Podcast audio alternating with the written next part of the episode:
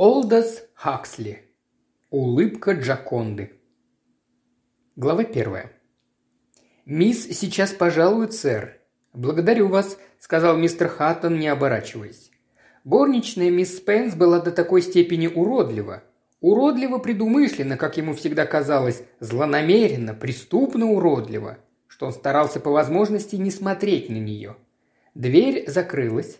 Оставшись один, мистер Хаттон встал и заходил по гостиной, поглядывая на знакомые вещи. Фотографии греческих скульптур, римского форума, цветные репродукции итальянских мастеров – все такое бесспорное, такое известное. Бедняжка Дженнет, какая узость кругозора, какой интеллектуальный снобизм. О ее подлинном вкусе можно судить вот по этой акварели уличного художника, за которую она заплатила два с половиной шиллинга, а за рамку – тридцать пять. Сколько раз ему приходилось выслушивать от Дженнет эту историю, сколько раз она восхищалась при нем этой ловкой подделкой под олеографию. Подлинный художник и где? На панели и словно художник звучало в ее устах с большой буквы. Понимаете так, что ореол его славы осенил отчасти и Дженнет Спенс, но пожалевшую дать ему полкроны за копию с олеографии. Она как бы воздавала должное собственному вкусу и художественному чутью. Подлинный старый мастер за полкроны. Бедняжка Дженнет. Мистер Хаттон остановился перед небольшим продолговатым зеркалом. Нагнувшись слегка, чтобы разглядеть в нем свое лицо, он провел белым холеным пальцем по усам. Усы у него были такие же пышные и золотистые, как и 20 лет назад. Волосы тоже не посидели и пока что никакого намека на плешь, только лоб стал несколько выше. «Как у Шекспира», – улыбнувшись, подумал мистер Хаттон, разглядывая блестящую и гладкую крутизну своего чела. «С другими спорят, ты ж неуязвим, из бездн к вершинам величие твое. Шекспир. О, если б ты жил среди нас. Впрочем, это кажется уже из Мильтона. Прекрасная дама Христова колледжа.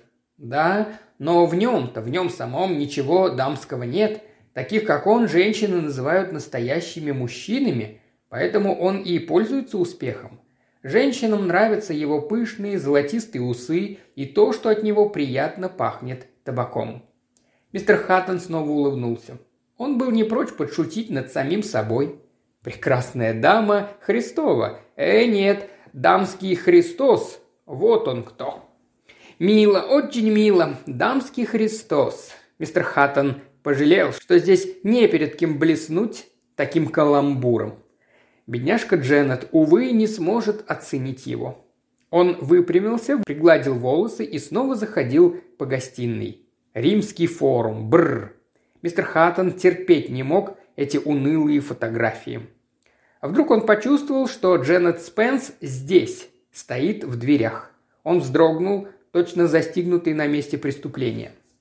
Дженнет Спенс всегда появлялась бесшумно, как призрак, это была одна из ее особенностей. А что если она давно стоит в дверях и видела, как он разглядывает себя в зеркале? Нет, не может быть. А все-таки неприятно. «Вы застали меня врасплох», – сказал мистер Хаттон с протянутой рукой, идя ей навстречу, и улыбка снова заиграла на его лице. Мисс Спенс тоже улыбнулась, своей улыбкой Джаконды, как он однажды насмешливо польстил ей – Мисс Спенс приняла комплимент за чистую монету и с тех пор старалась держаться на высоте леонардовского образца. Отвечая на рукопожатие мистера Хаттона, она продолжала улыбаться молча. Это тоже входило в роль Джаконды. «Как вы себя чувствуете? Надеюсь, неплохо?» – спросил мистер Хаттон. «Вид у вас прекрасный». Какое странное у нее лицо. Этот ротик, стянутый улыбкой Джаконды в хоботок с круглой дыркой посередине, словно она вот-вот свистнет, был похож на ручку без пера. Над ртом тонкий нос с горбинкой. Глаза большие, блестящие, темные. Глаза того разреза, блеска и темноты, которые будто созданы для ячменей и воспаленно-красных жилок на белке. Красивые, но неизменно серьезные глаза – Ручка без пера могла сколько угодно изощряться в улыбке Джаконды, но взгляд оставался по-прежнему серьезным. Смело изогнутые, густо прочерченные темные брови придавали верхней части этого лица неожиданную власть, власть римской Матроны. Волосы были темные, тоже как у римлянки. От бровей кверху истинная Агриппина. «Решил заглянуть к вам по дороге домой», — говорил мистер Хаттон. «Ах, как приятно!» Он повел рукой, охватив этим жестом цветы в вазах, солнечные блики и зелень за окном. Как приятно вернуться на лоно природы после делового дня в душном городе. Мисс Спенс села в кресло и указала ему на стул рядом с собой. «Нет-нет, увольте!» – воскликнул мистер Хаттон. «Тороплюсь домой, надо узнать, как там моя дорогая Эмили. Ей не здоровилось с утра». Тем не менее, он все же сел. Бедняжка жалуется на приступы печени, вечное недомогание. Женщинам Мистер Хаттон осекся на полусловие и кашлянул, стараясь замять дальнейшее. Он чуть не сказал, что женщинам с плохим пищеварением не следует выходить замуж, но это было бы слишком жестоко с его стороны, да он, собственно, так и не думал. К тому же Дженнет Спенс веровала в неугасимый пламень чувств и духовное единение. «Эмили надеется, что ей будет лучше», – добавил он, – «и ждет вас к завтраку. Приедете? Ну, пожалуйста». Он улыбнулся для вящей убедительности. «Учтите, что приглашение исходит и от меня». Она потупилась, и мистеру Хаттону показалось, что щеки у нее чуть порозовели. Это было дань ему. Он провел рукой по усам.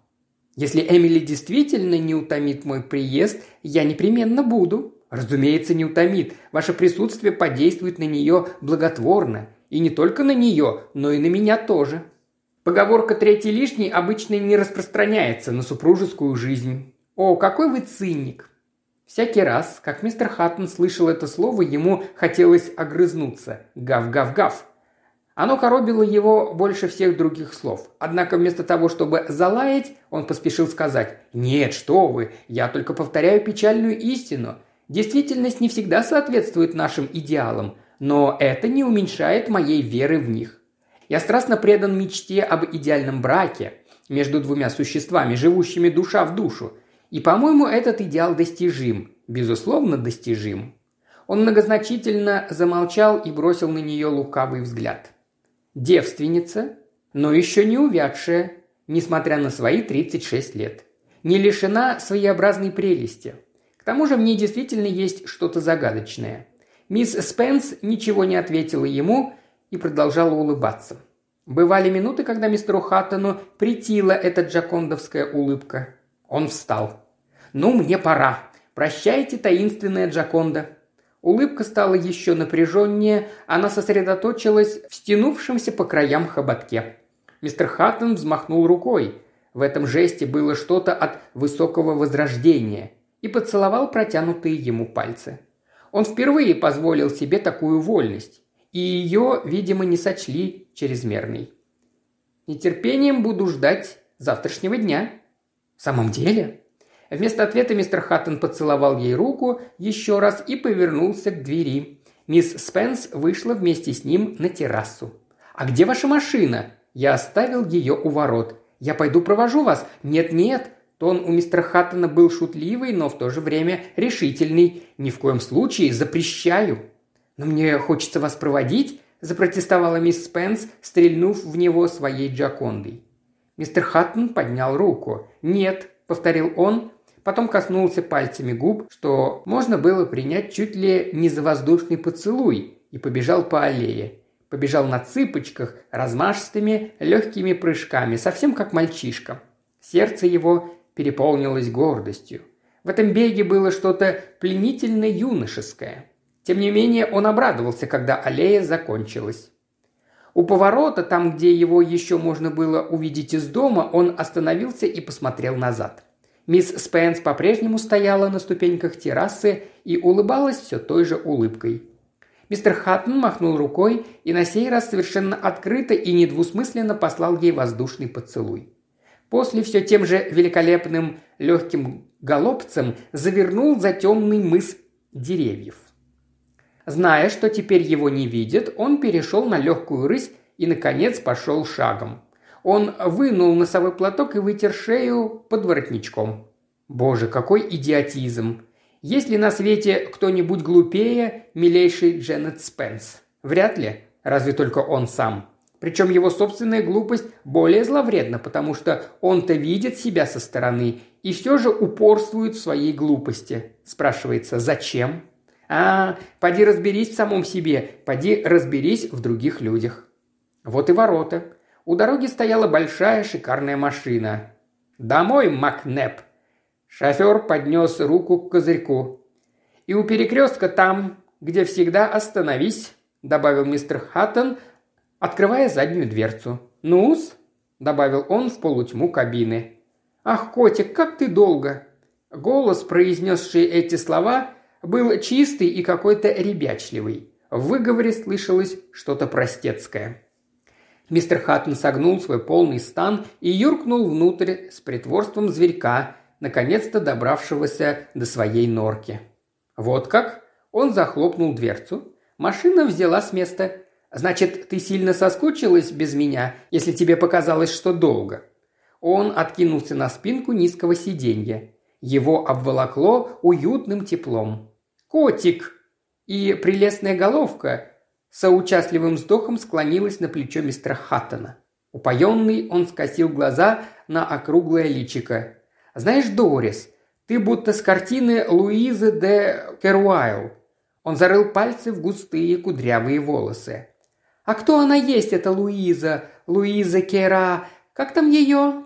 Дорис говорила, будто откуда-то издалека. «Увы, не есть, а была». «Была. А всех нас скажут когда-нибудь. Были такие. А пока...»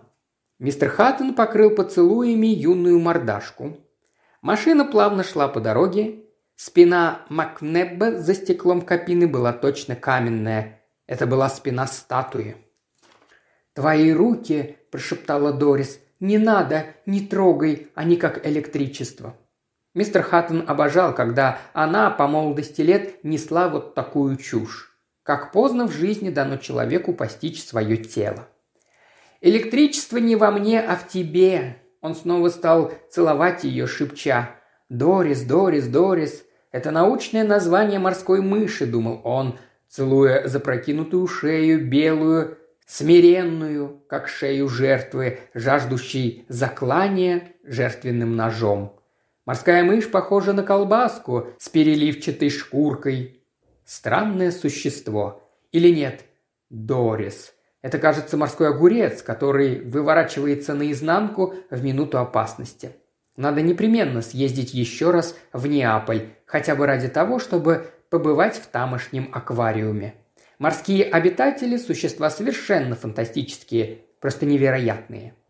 Котик – тоже из зоологии, но он причислен к разряду наземных. Ох уж эти его убогие шуточки. «Котик, я так счастлива!» «Я тоже», – сказал мистер Харрис. «Искренно ли?» «Но, может быть, это нехорошо? Ах, если бы знать! Скажи мне, котик, хорошо это или дурно?» «Дорогая моя, я уже 30 лет ломаю голову над этим вопросом». «Нет, правда, котик, я хочу знать. Может, это нехорошо? Может, нехорошо, что я сейчас с тобой, что мы любим друг друга и что меня бьет, как электрическим током от твоих рук?» Почему же нехорошо? Испытывать электрические токи гораздо полезнее для здоровья, чем подавлять в себе половые инстинкты. Надо тебе почитать Фрейда. Подавление половых инстинктов – страшное зло. «Нет, ты не хочешь помочь мне. Поговори со мной серьезно. Если бы ты знал, как тяжело бывает у меня на душе, когда я думаю, что это нехорошо. А вдруг адское пекло и все такое и вправду есть. Я просто не знаю, как быть дальше. Может, мне надо разлюбить тебя, «А ты смогла бы?» – спросил мистер Хаттон, твердо веруя в свою обольстительность и в свои усы. «Нет, котик, ты ведь знаешь, что не смогу, но ведь можно бежать от тебя, спрятаться, запереться на ключ и заставлять себя не встречаться с тобой». «Дурочка!» – он обнял ее еще крепче. «Боже мой, неужели это так скверно? А иногда на меня найдет, и мне становится все равно, хорошо это или дурно». Мистер Хаттон растрогался. Эта девочка будила в нем покровительственные нежные чувства. Он прильнул щекой к ее волосам, и оба они замолчали, прижавшись друг к другу и покачиваясь вместе с машиной, которая, чуть кренясь, на поворотах с жадностью вбирала в себя белую дорогу и окаймляющую ее пыльно-зеленую изгородь. «До свидания, до свидания!» Машина тронулась, набрала скорость, исчезла за поворотом, а Дорис стояла одна у дорожного столба на перекрестке, все еще чувствуя дурман и слабость во всем теле после этих поцелуев и прикосновений этих ласковых рук, пронизывающих ее электрическим током. Надо было вздохнуть всей грудью, силой заставить себя очнуться, прежде чем идти домой, и за полмили ходьбы до дому еще придумать очередную ложь. Оставшись один в машине, мистер Хаттон вдруг почувствовал, как его обуяла невыносимая скука. Глава вторая. Миссис Хаттон лежала на кушетке у себя в будуаре и раскладывала пасьянс. Был теплый июльский вечер, но в камине у нее горели дрова. Черный шпиц, разомлевший от жары и тягот пищеварительного процесса, спал на самом пекле у камина. «Уф, а тебе не жарко тут?» – спросил мистер Хаттон, войдя в комнату. «Ты же знаешь, милый, как мне нужно тепло». Голос был на грани слез. «Меня знобит». «Как ты себя чувствуешь, лучше?» «Да нет, не очень». Разговор увял. Мистер Хаттон стоял, прислонившись спиной к каминной доске.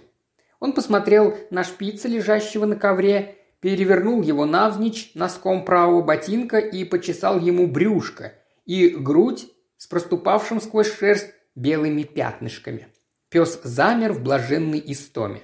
Миссис Хаттон продолжала раскладывать пасьянс. Он не получался. Тогда она переложила одну карту, вторую сунула обратно в колоду и пошла дальше. Пасьянсы у нее всегда выходили. Доктор Либерт говорит, что мне надо съездить на воды в Ландриндот этим летом. Ну что ж, дорогая, поезжай, конечно, поезжай. Мистер Хаттон вспомнил, как все было сегодня. Как они с Дорис подъехали к лесу, нависшему над склоном, оставили машину поджидать их в тени деревьев, а сами вступили в безветрие и солнце меловых холмов. «Мне надо пить минеральную воду от печени, и еще он советует массаж и курс физиотерапии». Со шляпой в руках Дорис подкрадывалась к голубеньким бабочкам, которые Вчетвером плясали над скобиозой, голубенькими огоньками, мерцая в воздухе. Голубой огонек разлетелся четырьмя искрами и потух. Она засмеялась, взвизгнула совсем по-детски и погналась за ними. «Я уверен, что это пойдет тебе на пользу, дорогая». «А ты, милый, поедешь со мной?» «Но ведь я собираюсь в Шотландию в конце месяца». Миссис Хаттон умоляюще подняла на него глаза. «А дорога?» – сказала она. «Я не могу думать об этом без ужаса. Как я доберусь? И ты прекрасно знаешь, что в отелях меня мучает бессонница, а багаж и все другие хлопоты. Нет, одна я ехать не могу». «Почему же одна? С тобой поедет горничная?» Он начинал терять терпение. Больная женщина оттесняла здоровую. Его насильно уводили от воспоминаний о залитых солнцем холмах, о живой смеющейся девушке и вталкивали в нездоровую духоту этой жарко натопленной комнаты с ее вечно на что-то жалующейся обитательницей. «Нет, одна я не смогу поехать. Но если доктор велит ехать, то надо ехать. Кроме того, дорогая, перемена обстановки пойдет тебе на пользу. На это я и не надеюсь. Зато Либерт надеется, а он не станет говорить зря. Нет, не могу, это мне не под силу, я не доеду одна. Миссис Хаттон вынула платок из черной шелковой сумочки и поднесла его к глазам. «Все это здорово, дорогая. Возьми себя в руки».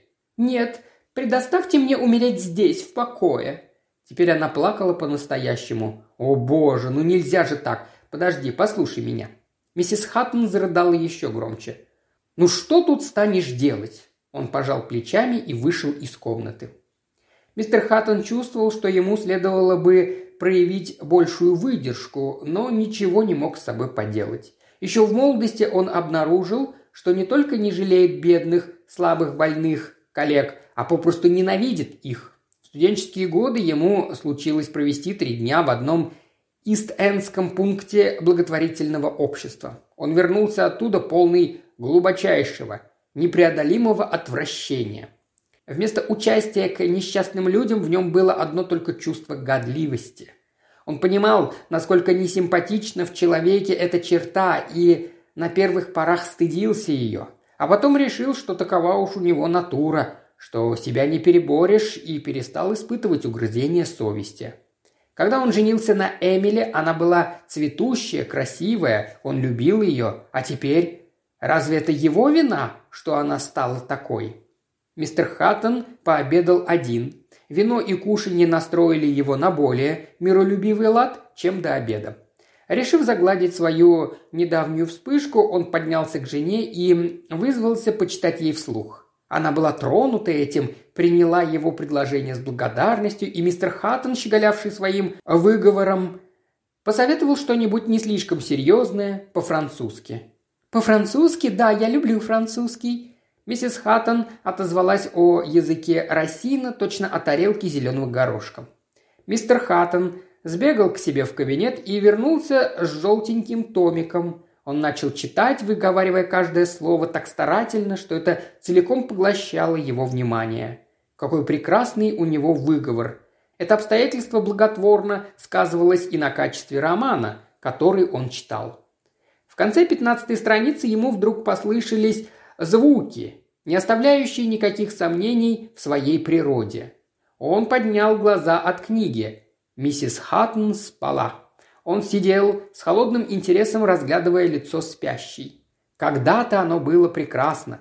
Когда-то давным-давно, видя его перед собой, вспоминая его, он испытывал такую глубину чувств, какой не знал, может быть, ни раньше, ни потом. Теперь это лицо было мертвенно-бледное, все в морщинах. Кожа туго обтягивала скулы и заострившийся точно птичий клюв нос. Закрытые глаза глубоко сидели в костяном ободке глазниц. Свет лампы, падавший на это лицо сбоку, подчеркивал бликами и тенями его выступы и впадины. Это было лицо мертвого Христа Спьетта Моралеса. Невидим был скелет, в счастливые времена языческого искусства. Он чуть поежился и на цыпочках вышел из комнаты. На следующий день миссис Хаттон спустилась в столовую ко второму завтраку. Ночью у нее были неприятные перебои, но теперь она чувствовала себя лучше. Кроме того, ей хотелось почтить гостю. Мисс Спенс слушала ее жалобы и опасения насчет поездки в Ландриндот, громко соболезновала ей и не скупилась на советы. О чем бы ни говорила мисс Спенс, в ее речах всегда чувствовался неудержимый напор. Она подавалась вперед, как бы беря своего собеседника на прицел, и выпаливала слово за словом. Бац, бац! А взрывчатое вещество в ней воспламенялось. Слова вылетали из крохотного жерла ее ротика. Она пулеметной очередью решетила миссис Хаттон своим сочувствием. Мистеру Хаттону тоже случалось попадать под такой обстрел – носившие большей частью литературный и философский характер. А в него полили Мэттерлинком, миссис Безент, Бергсоном, Уильямом Джейсом. Сегодня пулемет строчил медициной. Мисс Спенс говорила о бессоннице, она разглагольствовала о целебных свойствах легких наркотиков и о благодетельных специалистах. Миссис Хаттон расцвела под этим обстрелом, как цветок на солнце. Мистер Хаттон слушал их молча. Джанет Спенс неизменно вызывала в нем любопытство. Он был не настолько романтичен, чтобы представить себе, что каждое человеческое лицо – это маска, за которой прячется внутренний лик, порой прекрасный, порой загадочный, что женская болтовня – это туман, зависающий над таинственными пучинами. Взять хотя бы его жену или Дорис. Какими они кажутся, такие они и есть. Но с Дженнет Спенс дело обстояло иначе. Вот тут-то за улыбкой Джаконды и римскими бровями наверняка что-то кроется. Весь вопрос в том, что именно. Это всегда оставалось неясным мистеру Хаттону. «А может быть, вам и не придется ехать в Лэндрин-Дот?» – говорила мисс Спенс. «Если вы быстро поправитесь, доктор Либерт смилуется над вами». «Я только на это и надеюсь, и в самом деле сегодня мне гораздо лучше», Мистеру Хаттону стало стыдно. Если бы не его черствость, ей было бы лучше не только сегодня. Но он утешил себя тем, что ведь речь идет о самочувствии, а не о состоянии здоровья. Одним участием не излечишь ни больной печени, ни порока сердцем. «На твоем месте я не стал бы есть компот из красной смородины, дорогая», – сказал он, вдруг проявляя заботливость к жене. «Ведь Либерт запретил тебе ягоды с кожицей и зернышками». «Но я так люблю компот из красной смородины», – взмолилась миссис Хаттон, – «а сегодня мне гораздо лучше». «Нельзя быть таким деспотом», – сказала мисс Спенс, взглянув э, сначала на него, а потом на миссис Хаттон. Дайте ей полакомиться нашей бедной страдалице, вреда от этого не будет». Она протянула руку и ласково потрепала миссис Хаттон по плечу. «Благодарю вас, милочка». Миссис Хаттон подложила себе еще компота. «Тогда уж не вини меня, если тебе станет хуже. Разве я тебя, милый, когда-нибудь в чем-нибудь винила?» «Я не давал тебе повода для этого», – игриво ответил мистер Хаттон. «У тебя идеальный муж».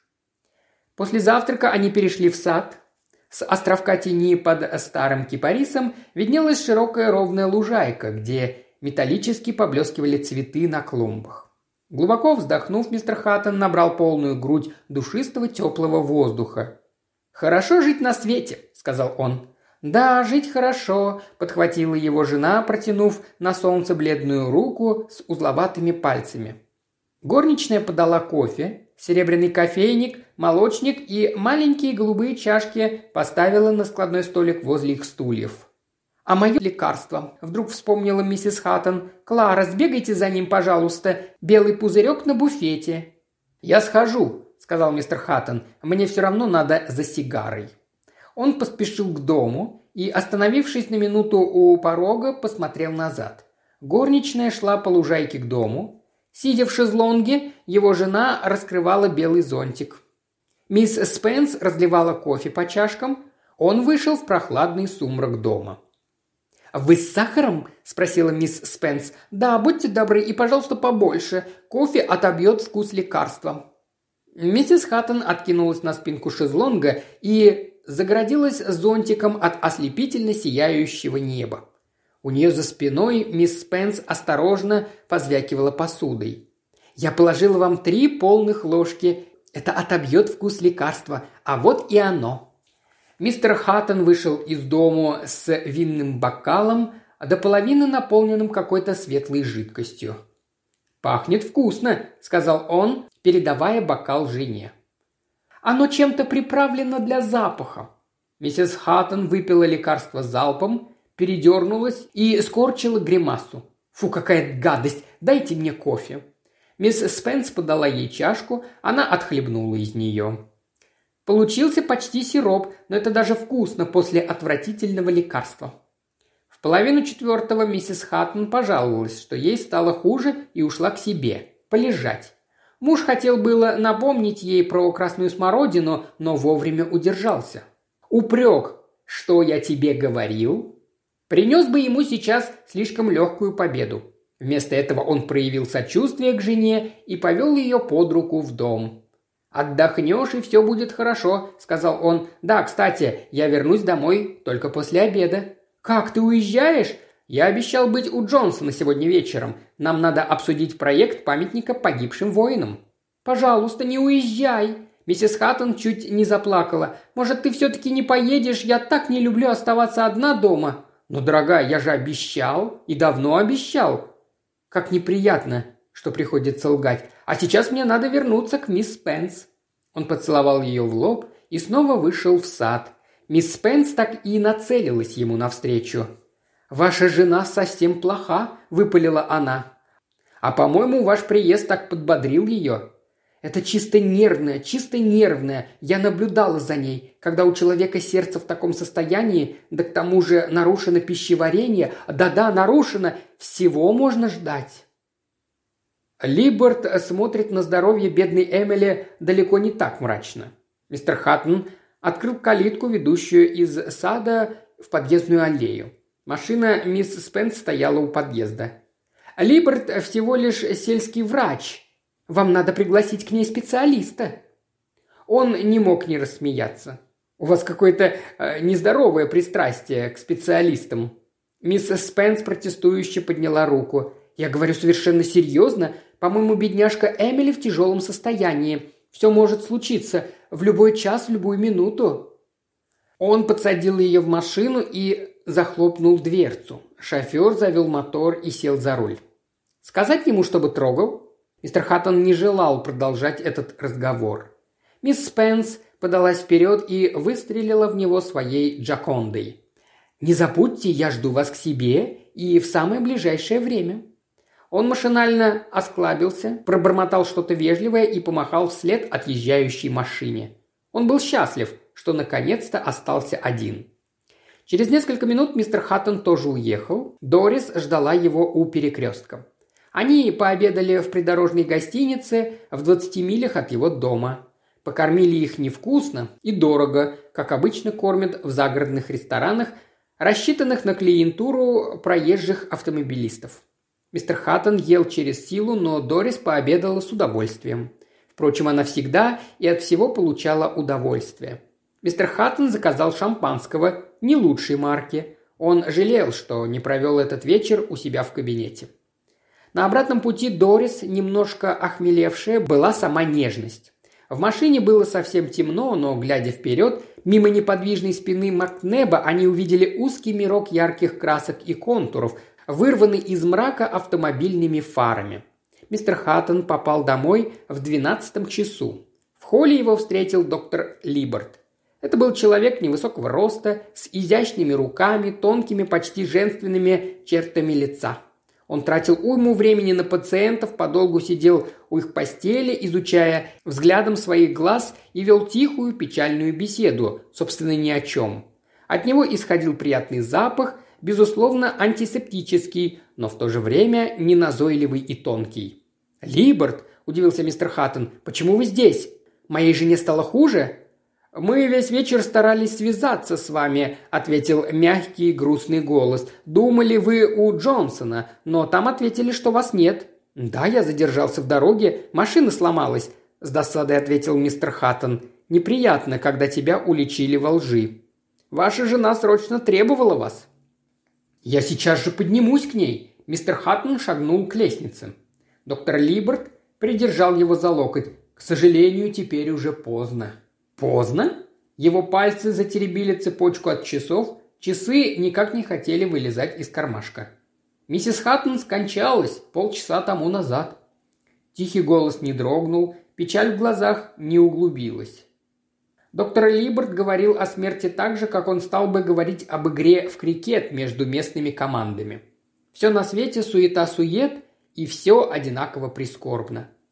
Мистер Хаттон поймал себя на том, что вспоминает слова мисс Спенс «в любой час, в любую минуту». Поразительно, как она была права.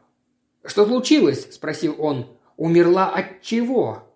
Доктор Либерт пояснил. Паралич сердца – результат сильного приступа рвоты, вызванного в свою очередь тем, что больная съела что-то неудобоваримое.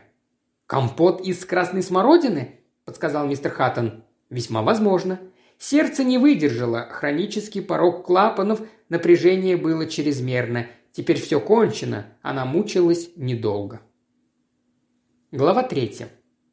Какая досада, что похороны назначены на день матча между Итаном и Харроу, говорил старый генерал Грего, стоя с цилиндром в руках под открытым входом на кладбище и вытирая лицо носовым платком. Мистер Хаттон услышал эти слова и с трудом подавил в себе желание нанести тяжелое увечье генералу. Ему захотелось расквасить этому старому негодяю его обрюзгшую багровую физиономию. Не лицо, а тутовая ягода, присыпанная мукой. Должно же быть какое-то уважение к мертвым. Неужели всем все равно? Теоретически ему тоже было более или менее все равно. Пусть мертвые хоронят своих мертвецов. Но тут у могилы он вдруг поймал себя на том, что плачет. Бедная Эмили. Когда-то они были счастливы. Теперь она лежит на дне глубокой ямы, а этот Грего ворчит, что ему не придется побывать на матче между Итаном и Харроу. Мистер Хаттон оглянулся на черные фигуры, которые по двое, по трое тянулись к машинам и каретам, стоявшим за воротами кладбища. Рядом со слепительной пестротой июльских цветов – зеленью трав и листвы, эти фигуры казались чем-то неестественным, чуждым здесь. Он с удовольствием подумал, что все эти люди тоже когда-нибудь умрут. Тот вечер мистер Хаттон допоздна засиделся у себя в кабинете над чтением биографии Мильтона. Его выбор пал на Мильтона потому, что эта книга первая подвернулась под руку, только и всего. Когда он кончил читать, было уже за полночь. Он встал с кресла, отодвинул задвижку на стеклянной двери и вышел на небольшую каменную террасу. Ночь стояла тихая и ясная, Мистер Хаттон посмотрел на звезды и на черные провалы между ними, опустил глаза к темной садовой лужайке и обесцвеченным ночью клумбам, перевел взгляд на черно-серые под луной просторы вдали. Он думал, напряженно путаясь в мыслях. Есть на свете звезды, как Мильтон. В какой-то мере человек может стать равным звездам и ночи. Величие, благородство души но действительно ли существует различие между благородством и низостью? Мильтон, звезды, смерть и он, он сам. Душа, тело, возвышенное, низменное в человеческой природе. Может, в этом и есть доля истины.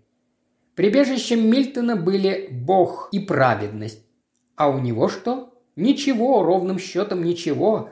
Только маленькие груди Дорис. В чем смысл всего этого?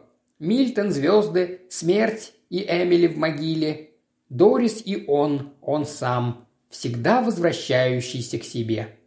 Да, он существо ничтожное, мерзкое, доказательств тому сколько угодно. Это была торжественная минута, он сказал вслух. «Клянусь, клянусь!» Звук собственного голоса в ночной темноте ужаснул его. Ему казалось, что столь грозная клятва могла бы связать даже богов, Клянусь, клянусь. Прошлом, в канун Нового года и в другие торжественные дни он чувствовал такие же угрызения совести, давал такие же обеты.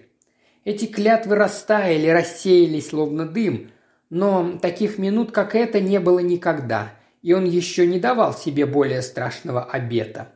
Теперь все пойдет по-иному. Да, он будет жить, повинуясь рассудку, он будет трудиться, он обуздает свои страсти, он посвятит всю свою жизнь какому-нибудь полезному делу. Это решено, и так тому и быть. Он уже прикидывал мысленно, что утренние часы пойдут на хозяйственные дела, на разъезды по имению вместе с управляющим. Земли его будут обрабатываться по последнему слову агрономии. Силосование, искусственные удобрения, севооворот и все такое прочее. Остаток дня будет отведен серьезным занятиям. Сколько лет он собирался написать книгу о влиянии болезней на цивилизацию? Мистер Хаттон лег спать, сокрушаясь в сердце своем, полной корысти духа, но в то же время с верой в то, что на него снизошла благодать. Он проспал семь с половиной часов и проснулся ярким солнечным утром. После крепкого сна вчерашнее волнение улеглись и перешли в обычную для него жизнерадостность. Очнувшись, он не сразу, а только через несколько минут вспомнил свои решения, свою стигийную клятву. При солнечном свете Мильтон и смерть уже не так волновали его. Что касается звезд, то они исчезли. Но принятые им решения правильны. Это было несомненно даже днем. Позавтракав, он велел оседлать лошадь и объехал свое поместье в сопровождении управляющего. После второго завтрака читал Фукидида о чуме в Афинах. Вечером сделал кое-какие выписки о малярии в Южной Италии. Раздеваясь на ночь, вспомнил, что в юмористическом сборнике Скелтона есть забавный анекдот о потнице. Жаль, не оказалось карандаша под рукой, он записал бы и его. На шестой день своей новой жизни мистер Хаттон, разбирая утром почту, увидел конверт, написанный знакомым ему неинтеллигентным почерком, почерком Дорис. Он распечатал его и стал читать письмо. Она не знала, что сказать ему, ведь слова ничего не выражают. Его жена умерла и так внезапно. Как это страшно. Мистер Хаттон вздохнул, но дальнейшее казалось ему более интересным. Смерть – это ужас. Я стараюсь гнать от себя мысли о ней. Но когда услышишь про такое, или когда мне не здоровится, или когда бывает скверно на душе, я вспоминаю, что смерть, вот она близко, и начинаю думать о всем нехорошем, что я делала в жизни и о нас с тобой, и не знаю, что будет дальше. Мне становится страшно. Я такая одинокая, котик, я такая несчастливая, и ума не приложу, что делать. Я не могу не думать о смерти, и я такая неприкаянная, такая беспомощная без тебя. Я не хотела тебе писать, думала, подожду, когда ты снимешь траур и сможешь опять встречаться со мной, но мне было так одиноко, так грустно, котик, что я не удержалась и пишу тебе. Я не могу иначе, прости, но я так хочу быть с тобой. Ты у меня один во всем мире, ты такой добрый, нежный, ты все понимаешь, таких, как ты, больше нет. Я никогда не забуду, какой ты был добрый и ласковый ко мне. И ты такой умный, и столько всего знаешь, что я не понимаю, как ты мог заметить меня, необразованную, глупую, и не только заметил, а и полюбил, потому что ты ведь любишь меня немножко, правда, котик?» Мистер Хаттон чувствовал стыд и угрызение совести. Перед ним преклоняются, ему приносят благодарность. И кто? За что? Эта девушка за то, что он совратил ее? Это уже слишком. Больше нелепости не выдумаешь. С его стороны это был каприз, бессмысленный, дурацкий каприз только и всего. Ведь если говорить на чистоту, так большой радости это ему не принесло. По сути дела, он не столько развлекался, сколько скучал с Дорис. Когда-то он мнил себя гедонистом, но гедонизм не исключает известной доли рассудочности. Это сознательный выбор заведомых наслаждений, сознательное уклонение от заведомых страданий. Он же поступил безрассудно, вопреки рассудку. Ему заранее было известно, слишком хорошо известно, что его жалкие романы ничего не принесут, ни увлечений, ни радости. И все же, как только смутный зуд в крови охватывал его, он поддавался ему и в который раз увязал в этих глупейших интрижках. Вспомнить хотя бы Мэгги, горничную его жены. Или Эдит, девушку с соседней фермы, и миссис Прингл, и лондонскую официантку, и других чуть ли не десятки таких. И всякий раз ничего, кроме однообразия и скуки. Он знал заранее, как все сложится, всегда знал. И все-таки, все-таки, опыт ничему нас не учит. Бедная маленькая Дорис. Он ответит ей ласково, постарается утешить, но встречаться они больше не будут. Вошедший лакей доложил, что лошадь подана и ждет его у подъезда. Он вскочил в седло и уехал. В то утро старик управляющий действовал ему на нервы больше, чем обычно. Спустя пять дней Дорис и мистер Хаттон сидели на пристани в Саутенде. Дорис в легком белом платье с розовой отделкой так и сияла от счастья. Мистер Хаттон, вытянув ноги и сдвинув панаму на затылок, покачивался на стуле и пытался войти в роль заправского гуляки. А ночью, когда уснувшая Дорис тепло дышала возле него, сквозь мрак и истому во всем теле к нему пробрались космические чувства, владевшие им в тот вечер всего лишь две недели назад, когда он принял такое важное решение. Итак, ту торжественную клятву постигла участь многих его решений. Безрассудство восторжествовало. Он поддался первому же приступу желания. Безнадежный, совершенно безнадежный человек. Он долго лежал с закрытыми глазами, размышляя над своим позором. Дорис шевельнулась во сне, мистер Хаттон повернул к ней голову. В слабом свете, проникавшем с улицы сквозь неплотно задернутые занавесия, виднелись ее обнаженная до плеча рука, ее шея и темная путаница волос на подушке. Она была такая красивая, такая соблазнительная. Стоит ли ему сокрушаться о своих грехах? Какое это имеет значение? Безнадежный? Ну и пусть. Надо извлечь все самое лучшее из своей безнадежности. Ликующее чувство свободы вдруг охватило его. Он свободен, он волен делать все, что угодно. В порыве восторга он привлек Дорис к себе. Она проснулась, растерянная, почти испуганная его грубыми поцелуями.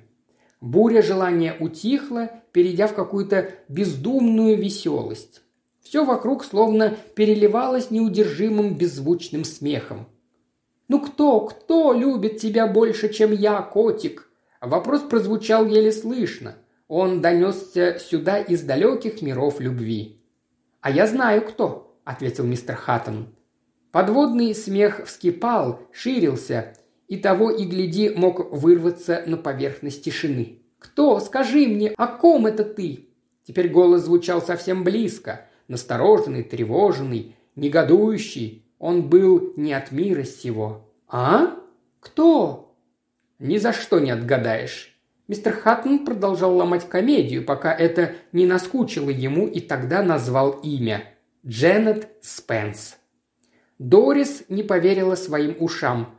«Мисс Спенс? Та, что живет на вилле? Та самая старуха?» Это было просто смехотворно. Мистер Хаттон тоже расхохотался. «Нет, правда, правда», — сказал он, — «она без ума от меня. Вот комедия». Он повидает ее сразу же, как только вернется. Повидает и покорит. «По-моему, она метит за меня замуж», — добавил он. «Но ты... ты не собираешься?» Воздух словно дрожал от его веселья. Мистер Хаттон захохотал во весь голос. «Я собираюсь жениться на тебе», — ответил он. Ничего комичнее он в жизни своей не придумывал. Когда мистер Хаттон уезжал из Саутенда, он снова стал женатым человеком. Между ними было решено держать это в секрете до поры до времени. Осенью они уедут за границу, и тогда пусть все узнают. Пока же он возвращался домой, а Дорис к своим. На следующий день после приезда он пошел навестить мисс Спенс. Она встретила его своей обычной Джакондой. «А я ждала вас», «Разве я могу подолгу не видеться с вами?» – галантно ответил мистер Хаттон. Он сидел в садовой беседке. Это было миленькое сооружение в виде древнего храма, приютившееся среди густых зарослей вечно зеленого кустарника. Мисс Спенс и тут оставила свою печать. Над скамьей висел бело-синий рельеф с Мадонной Делла Робия. «Хочу поехать осенью в Италию», – сказал мистер Хаттон.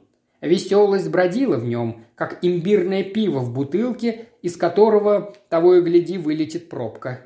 «Италия!» Мисс Спенс в экстазе закрыл глаза. «Меня тоже влечет туда».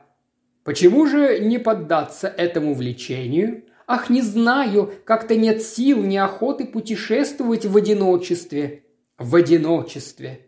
Ах, этот рокот гитар, гортанное пение. Да, в одиночестве путешествовать скучно. Мисс Спенс молча откинулась на спинку кресла, глаза у нее были все еще закрыты. Мистер Хаттон погладил усы. Молчание длилось и начало затягиваться. Когда мистера Хаттона стали настоятельно приглашать к обеду, он и не подумал отказываться. Самое интересное только начиналось. Стол накрыли в лоджии, сквозь проемы ее арок им были видны садовые склоны, равнины под ними и далекие холмы. Свет заметно убывал, жара и молчание становились гнетущими. По небу ползла большая туча, издалека доносились чуть слышные вздохи грома. Они звучали все явственнее, поднялся ветер, упали первые капли дождя. Посуду со стола убрали, мисс Спенс и мистер Хаттон сидели в сгущающейся темноте. Мисс Спенс нарушила долгое молчание, задумчиво проговорив. «По-моему, каждый человек имеет право на свою долю счастья, ведь правда?» «Безусловно». «Но к чему она клонит? Такие обобщения, как правило, предваряют излияние на личные темы. Счастье.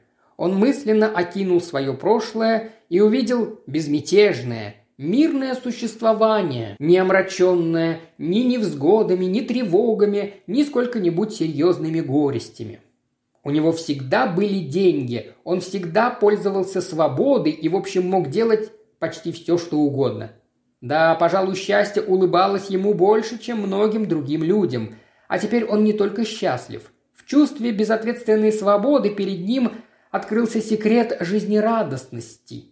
Он уже собрался распространиться на эту тему, но тут мисс Спенс заговорила снова. «Такие люди, как вы, как я, имеем же мы право испытывать счастье хоть раз в жизни?» «Такие, как я?» – с удивлением переспросил мистер Хаттон. Бедный Генри, судьба была не очень-то милостива к нам с вами». «Ну что вы, со мной она могла бы обойтись и похуже». Вы просто бодритесь, и это, конечно, мужественно с вашей стороны, но знайте, эта маска ничего от меня не скроет». Дождь шумел все сильнее и сильнее, мисс Спенс говорила все громче и громче. Ее слова то и дело тонули в громовых раскатах. Она не умолкала, стараясь перекричать их. «Я так понимаю вас. Я давно, давно все поняла». Ее осветила вспышка молнии. Она целилась в него, напряженно поддавшись всем телом вперед. Глаза, как черные грозные жерла двустволки. И снова темнота. Ваша тоскующая душа искала близкую душу. Я знала, как вы одиноки. Ваша супружеская жизнь. Удар грома оборвал конец фразы. Потом голос мисс Пенс послышался снова. «Не пара человеку вашего склада. Вам нужна родная душа». «Родная душа? Ему родная душа? Боже, какая несусветная чепуха!» Жоржет Леблан, когда-то родная душа Мориса Меттерлинка. На днях он видел такой заголовок в газете. Значит, вот каким рисует его в своем воображении Дженнет Спенс. Охотником до родной души. А в глазах Дорис он кладезь ума и сама доброта. Что же он такое на самом деле? Кто знает. Сердце мое потянулось к вам. Я все, все понимала. Я тоже была одинока. Она положила руку ему на колено. «Вы были так терпеливы!» Вспышка молнии. Мисс Спенс по-прежнему опасно целилась в него. Ни слова жалобы, но я догадывалась, догадывалась. Как это мило с вашей стороны. Так значит, он непонятая душа. Только женская интуиция. Гром грянул, прокатился в небе, затих где-то вдали и оставил после себя лишь шум дождя. Гром – это был его смех, вырвавшийся наружу, усиленный во сто крат. Опять молния, удар, теперь прямо у них над головой. А вы не чувствуете, что эта буря сродни вам? Он будто видел, как она поддается всем телом вперед, произнося эти слова. Страсть сближает нас со стихиями. Какой же будет его следующий ход? По-видимому, надо сказать «да» и отважиться на какой-нибудь недвусмысленный жест. Но мистер Хаттон вдруг струсил. Имбирное пиво, бродившее в нем, сразу выдохлось. Эта женщина не шутит. Какие там шутки? Он пришел в ужас. «Страсть? Нет!» – с отчаянием в голосе ответил он. «Страсти мне неведомы». Однако его то ли не расслышали, то ли оставили без внимания, ибо мисс Спенс говорила все взволнованнее – но так быстро и таким жгуче интимным шепотом, что ее с трудом можно было расслышать. Насколько он понимал, она рассказывала ему историю своей жизни. Молния сверкала теперь реже, и они подолгу сидели в кромешной тьме. Но при каждой вспышке он видел, что она по-прежнему держит его на прицеле и так и тянется к нему всем телом. Темнота, дождь и вдруг молния – ее лицо было близко, совсем близко. Бескровная, зеленоватая маска, огромные глаза, крохотное жерло ротика, густые брови. Агриппина. Или нет, скорее, да, скорее Джордж Робби. Планы спасения, один другого нелепее, зародились у него в мозгу. А что, если вдруг вскочить, будто он увидел грабителя? «Держи вора, держи вора!» и броситься во мрак в погоню за ним. Или сказать, будто ему стало дурно, сердечный приступ, или что он увидел призрак в саду, призрак Эмили. Поглощенный этими ребяческими выдумками, он не слушал мисс Спенс, но ее пальцы, судорожно вцепившиеся ему в руку, вернули его к действительности. «Я уважала вас за это, Генри», — говорила она. «Уважала за что? Узы брака священны, и то, что вы свято чтили их, хотя ваш брак не принес вам счастья, заставило меня уважать вас, восхищаться вами и... Осмелюсь я произнести это слово. Грабитель, призрак в саду. Нет, поздно. И полюбить вас, Генри, полюбить еще сильнее. Но, Генри, теперь мы свободны. Свободны? В темноте послышался шорох. Она опустилась на колени перед его креслом. «Генри, Генри, я тоже была несчастна!» Ее руки обвились вокруг него, и потому, как вздрагивали ее плечи, он понял, что она рыдает. Словно просительница, молящая о милости. «Не надо, Дженнет!» – воскликнул он. Эти слезы были ужасны, ужасны.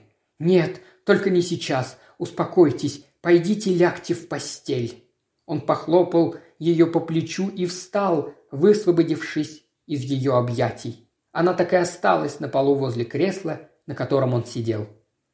Пробравшись ощупью в холл и даже не разыскав свою шляпу, он вышел из дома и осторожно прикрыл за собой дверь, чтобы не скрипнула.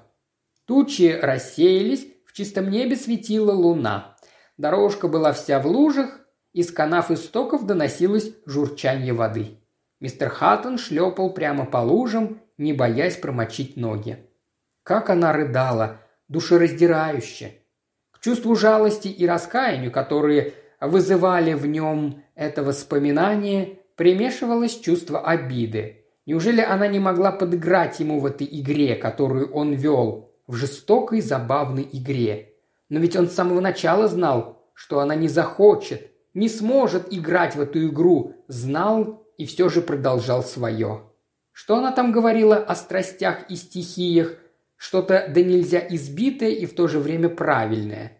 Она была как подбитая чернотой туча, чреватая громом, а он, наивный мальчонка Бенджамин Франклин, запустил воздушного змея в самую гущу этой грозы. Да еще жалуются теперь, что его игрушка вызвала молнию. Может, она и сейчас стоит там в лоджии на коленях перед креслом и плачет.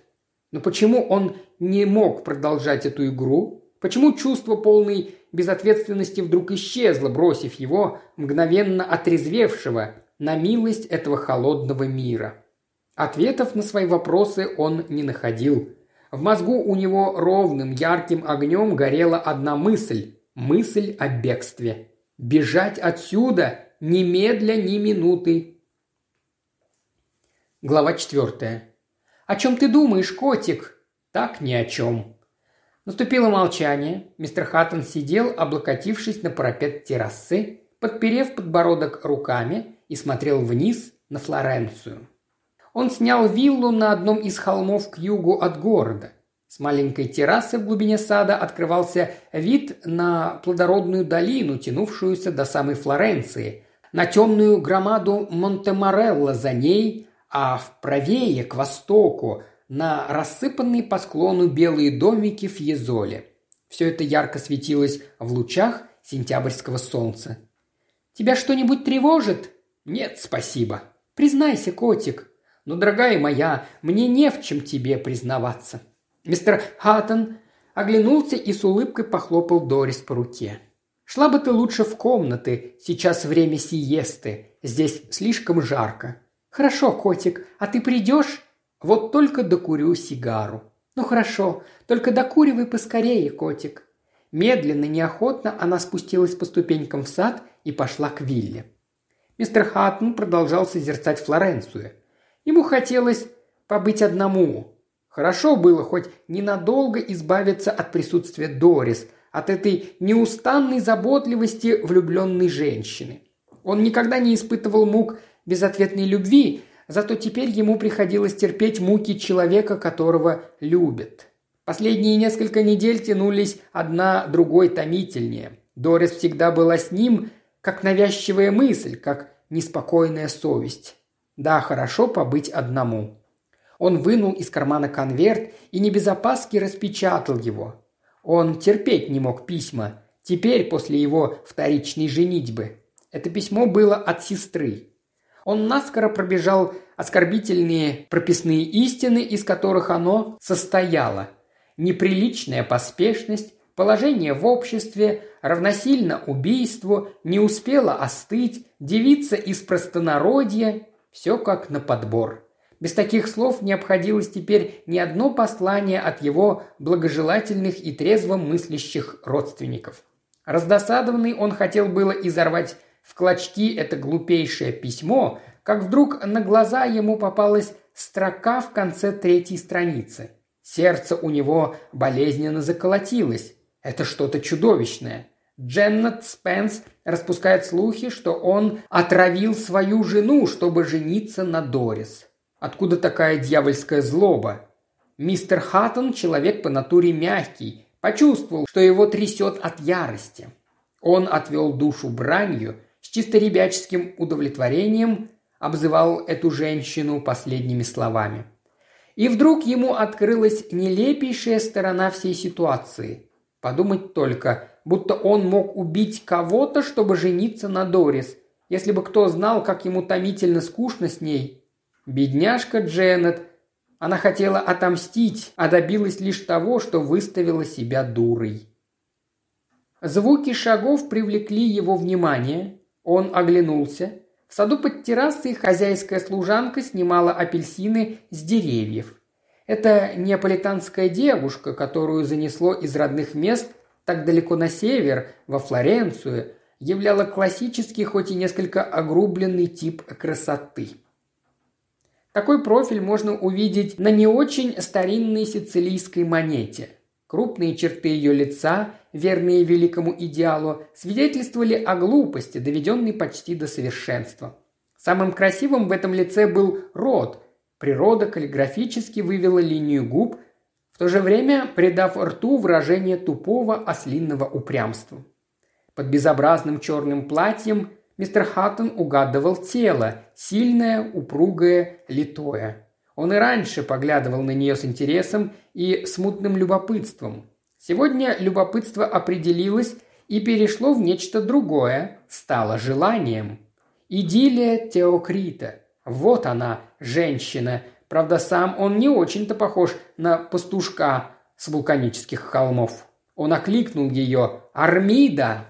Улыбка, которой она ответила ему, была такой вызывающей, говорила о столь легковесной добродетели, что мистер Хаттон струхнул. Он снова-снова на грани. Надо отступить назад, скорее, скорее, не то будет поздно.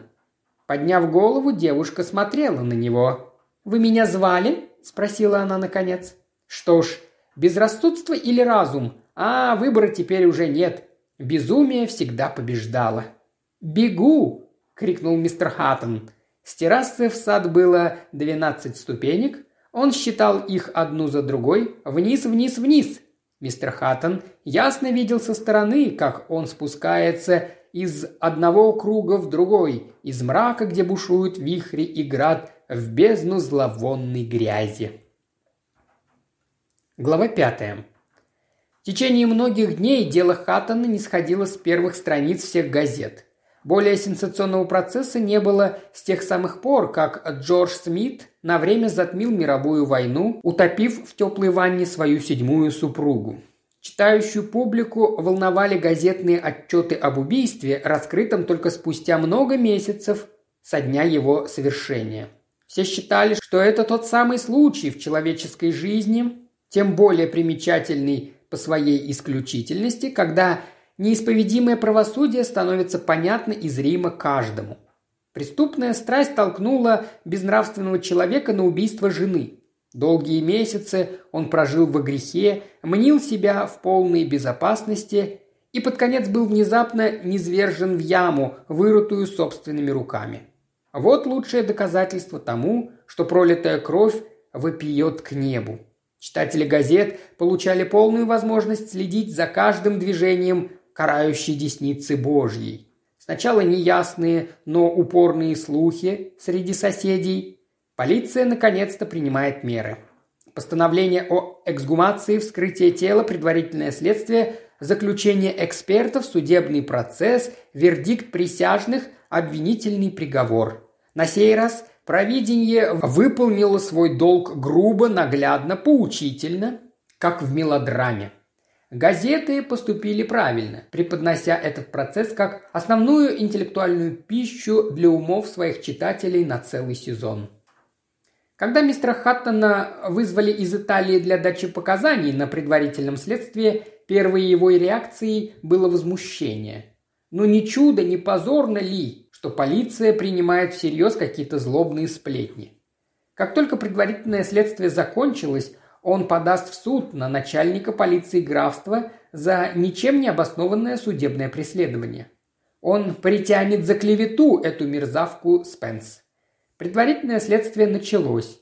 Выявились поразительные факты. Эксперты произвели вскрытие тела и обнаружили следы мышьяка. Они считают, что причиной смерти миссис Хаттон было отравление мышьяком. Отравление мышьяком. Эмили умерла, отравленная мышьяком? Вслед за тем мистер Хаттон узнал, к своему удивлению, что в его оранжереях было достаточно мышьяковых инсектицидов, чтобы отравить целую армию. И только тогда он вдруг понял, его подозревают в убийстве. Словно завороженный он следил за тем, как это дело росло, росло, подобно некоему чудовищному тропическому растению. Оно опутывало, окружало его со всех сторон. Он блуждал в непроходимой чаще. Когда был дан мышьяк? Эксперты сошлись на том, что покойная проглотила его за 8-9 часов до смерти – Примерно во время второго завтрака? Да, примерно во время второго завтрака. Вызвали горничную Клару. Миссис Хаттон, показала она, велела ей принести лекарство. Мистер Хаттон вызвался сходить за ним сам. Он ушел в дом один.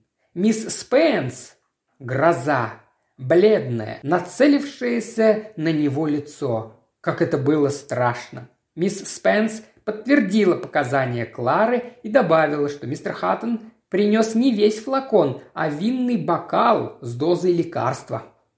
Возмущение мистера Хаттона как рукой сняло. Он был подавлен, испуган. Это казалось ему настолько диким, что отнестись серьезно к такому кошмару он не мог. И тем не менее факт оставался фактом. Все происходило наяву. Предварительное следствие закончилось, в тот вечер Дорис легла в постель с сильной головной болью. Войдя к ней в спальню после обеда, мистер Хаттон застал ее в слезах. «Что с тобой?» Он сел на кровать рядом с ней и погладил ее по волосам. Она долго не могла ответить ему, и он машинально, почти бессознательно гладил ее по голове. Иногда наклоняясь и целуя ее в обнаженное плечо. Но думал он о своих делах. Что произошло? Каким образом эта нелепая сплетня оказалась правдой? Эмили умерла, отравленная мышьяком. Это было немыслимо, это не укладывалось у него в голове. Естественный ход вещей нарушен, и он во власти какой-то бессмыслицы. Что же произошло? Что будет дальше? Ему пришлось оторваться от своих мыслей. Это моя вина. Это моя вина. Сквозь слезы вырвалась у Дорис. «Зачем я тебя полюбила? Зачем я позволила тебе полюбить меня? Зачем я родилась на свет Божий?» Мистер Хаттон ничего не сказал, молча глядя на эту жалкую фигуру, лежавшую на кровати. «Если с тобой что-нибудь сделают, я не останусь жить». Она приподнялась в постели и, держа его за плечи на расстоянии вытянутых рук, впилась ему в лицо таким взглядом, Точно они виделись в последний раз. «Я люблю тебя, люблю, люблю!» Она притянула его к себе, вялого, покорного, и прижалась к нему. «Котик, я не знала, что ты так любишь меня, но зачем, зачем ты это сделал?» Мистер Ахатон освободился из ее рук и встал. Лицо у него побагровело. «Ты, кажется, убеждена, что я действительно убил свою жену», — сказал он. «Это просто дико. За кого вы меня все принимаете? За героя экрана?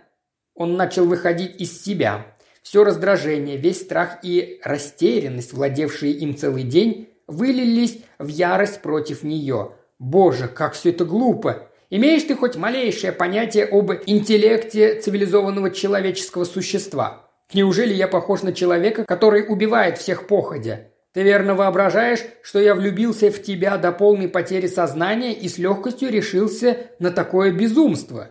Когда вы, женщины, поймете, что любви до потери сознания не бывает, человеку нужно одно – спокойная жизнь, то, чего вы как раз не хотите ему дать. Я сам не понимаю, какого черта мне понадобилось жениться на тебе? Это была глупейшая шутка, а теперь ты твердишь, что я убийца. Довольно, хватит с меня». Твердо ступая, мистер Хаттон пошел к двери, он знал, что наговорил ужасных вещей, недопустимых вещей, что надо немедленно взять свои слова обратно. Но нет, Этого он делать не станет. Он затворил за собой дверь. «Котик!» Он повернул дверную ручку, язычок щелкнул. «Котик!» В голосе, который донесся до него сквозь запертую дверь, была мука. «Вернуться? Да, надо вернуться». Он взялся за ручку, но тут же отдернул пальцы и быстро зашагал прочь. Но на середине лестницы остановился. Она способна сотворить любую глупость, выброситься из окна, сделать бог знает что. Он внимательно прислушался. Все было тихо, но ему ясно представилось, как она на цыпочках идет к окну, поднимает раму, насколько можно, и высовывается наружу на холодный ночной воздух. Шел небольшой дождь, под окном каменная терраса. Сколько до нее? Футов двадцать пять-тридцать? Однажды он шел по Пикадилли, и с третьего этажа отеля Риц свалилась собака. Он видел, как она упала, слышал стук о тротуар. Вернуться? Да ни за что в жизни. Он ненавидел ее. Он долго сидел у себя в кабинете. Что произошло? Что происходит? Он прикидывал и так, и сяк, и не находил ответа на свой вопрос. А что, если придется досмотреть этот кошмар до его страшного конца? Ему грозит смерть. Из глаз у него потекли слезы. Он так страстно хотел жить. Хорошо жить на свете. Несчастной Эмили тоже хотелось жить, вспомнилось ему. Да, жить хорошо. Есть еще столько мест в этом удивительном мире, где он не успел побывать, столько очаровательных женщин, которых он и в глаза не видел. Могучие белые волны по-прежнему будут медленно влачить свои повозки по тосканским дорогам. Кипарисы, стройные как колонны, будут все так же вздыматься в голубое небо, но он ничего этого не увидит. А сладкие южные вина – слеза Христова и Иудина кровь. Не он будет пить их, другие, не он. Другие будут бродить по узким полутемным проходам между книжными полками, в недрах лондонской библиотеки, вдыхать приятный пыльный запах хороших книг, вглядываться в незнакомые названия на корешках, открывать неизвестные имена, вести разведку на подступах к необъяснимому миру признания. Он будет лежать в земле на дне глубокой ямы – но за что? За что? Смутно он чувствовал в этом какой-то неподдающийся разуму акт справедливости. В прошлом он был полон легкомыслия, глупости, совершал безответные поступки. Теперь судьба вела с ним такую же легкомысленную безответную игру. Значит, око за око, значит, Бог все-таки есть. Ему захотелось молиться – Сорок лет назад он каждый вечер становился на колени у своей кровати. Ежевечерняя формула детства сама собой вернулась к нему из какой-то давно замкнутой на замок коморки памяти. Боженька, храни папу и маму, Тома, сестренку и маленького братца, мадмуазель и няню, и всех, кого я люблю, и сделай так, чтобы я стал хорошим мальчиком. Аминь. Все они давно умерли. Все, кроме Сиси. Мысли его утихли и словно размылись. Великий покой объял душу. Он поднялся вверх по лестнице просить прощения у Дорис. Она лежала на кушетке. Рядом на полу валялся флакон с жидкостью для растирания. На этикетке надпись «Наружная». Она, должно быть, выпила не меньше половины его содержимого. «Ты не любил меня», – только и выговорила она, открыв глаза и увидев его склонившимся над ней. Доктор Либерт приехал вовремя и успел предотвратить серьезные последствия. «Больше так делать нельзя», – сказал он, когда мистер Хаттон вышел из комнаты. «А что меня остановит?» – вызывающе спросила Дорис. Доктор Либерт устремил на нее взгляд своих больших печальных глаз. «Ничто и никто», – сказал он, – «никто, кроме вас и вашего ребенка. Разве это справедливо, если вы не дадите вашему ребенку родиться на свет Божий только потому, что вам самой захотелось уйти из него?» Дорис долго молчала. «Хорошо», – наконец прошептала она, – «больше не буду». Остаток ночи мистер Хаттон просидел у ее кровати. Теперь он и вправду считал себя убийцей. Он пробовал внушить себе, что любит эту жалкую девчонку. Он задремал в кресле и очнулся весь окостеневший, продрогший. очнулся с ощущением полной пустоты в душе. От его прошлого не осталось ничего, кроме усталого, страдающего Остова.